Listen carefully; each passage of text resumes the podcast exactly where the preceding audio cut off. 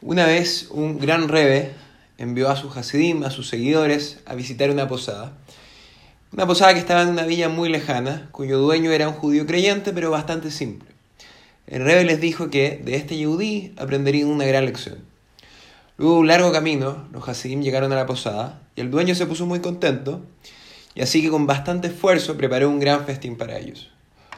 Una vez servida la comida, los hasidim estaban dubitativos si podían comer o no, ellos eran muy meticulosos respecto a la kashrut en general y en verdad no sabían si el dueño de la posada era realmente estricto en estas materias. La verdad que se veía un tipo bastante simple.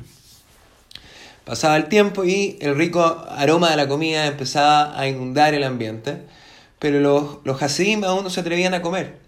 Todos discutían entre susurros si podían o no comer esta rica comida. Decían, mira, la verdad, el posadero se ve bastante simple, ¿cuánto realmente habrá estudiado? ¿Es posible que él sepa todas las leyes de la kashrut?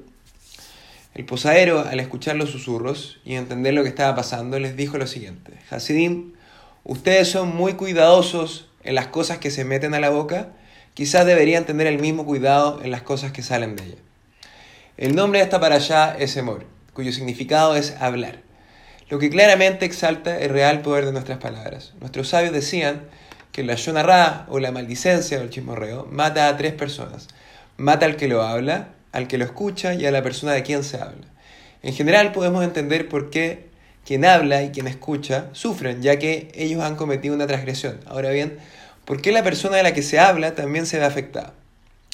La Kabbalah del misticismo judío explica que cuando se habla de las cualidades negativas de una persona, esta provoca que ellas se expresen, a pesar de que la persona ni siquiera sepa de qué se está hablando de ella. El hecho de que sus caracteres negativos estén siendo hablados impulsa la revelación de estas malas cualidades. Por otro lado, y afortunadamente, lo contrario también es cierto. Cuando uno consistentemente menciona las cualidades positivas de una persona, y tenemos que saber que dentro de cada persona hay una reserva infinita de estas cualidades, esto ayuda y facilita la expresión de esas cualidades en la, conducta de estas personas.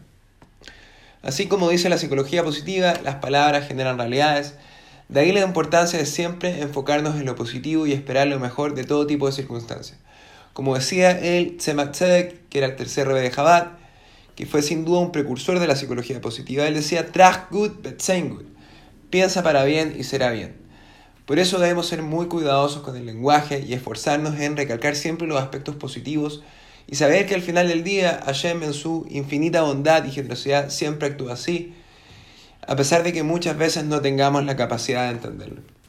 Este shiur está dedicado a Nishmat para la elevación del alma de Haim Itzhak Menashe ben Yona y para la refugia Lema de Yehuda ben Yohevet, Shoshana bat Feige y todos los Jolim de Israel que tengan una pronta y completa recuperación. Shabbat Shalom Umeorech.